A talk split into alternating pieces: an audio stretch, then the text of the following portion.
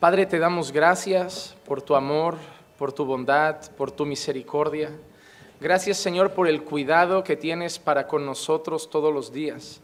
Gracias, Señor, por ofrecernos una salvación gratuita tan grande, que fue gratuita y es gratuita para nosotros, pero no para ti, porque tuviste que entregar a tu Hijo para morir por nuestros pecados.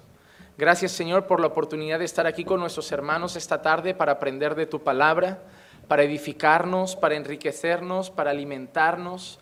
Gracias Señor porque sabemos que hoy puedes hablar a nuestros corazones. Permíteme ser fiel en la exposición de tu palabra, no hablar mis propios pensamientos, no hablar mis propias ideas, hablar únicamente lo que dice la Escritura y que podamos salir edificados que podamos salir, Señor, habiendo, Señor, escuchado tu voz en tu palabra y habiendo tenido el encuentro con tu palabra que hemos venido a tener esta tarde. Y te pido, Señor, que por tu gracia, también a través de tu Santo Espíritu, estas palabras sirvan para transformar nuestra vida y para moldearla a la imagen de Cristo. Y te pido todo esto en el nombre de Jesús. Amén, amén y amén.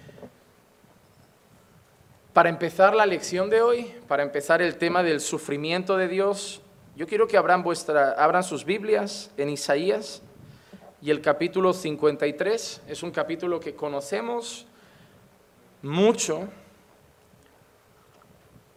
y estoy seguro que cuando lo leamos, aquellos que todavía no sepan lo que está escrito, a la que abran las páginas sabrán la importancia que tiene este pasaje. Isaías 53, y vamos a leer los versículos del 1 hasta el 7.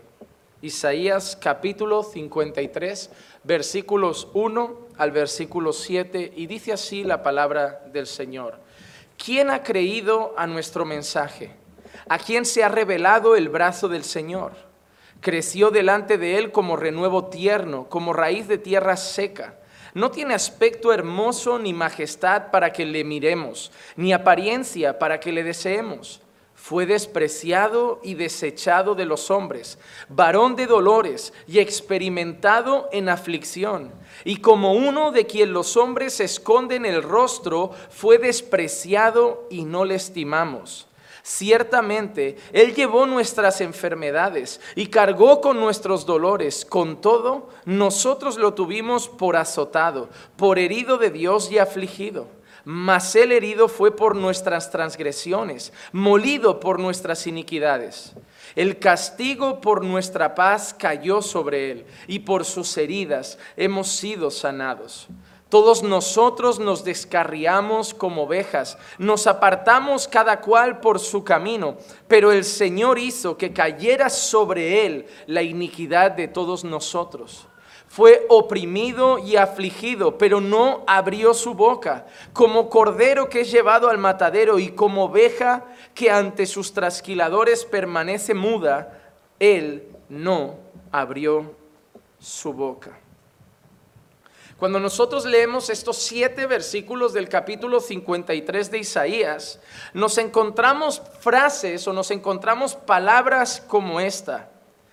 No tiene aspecto hermoso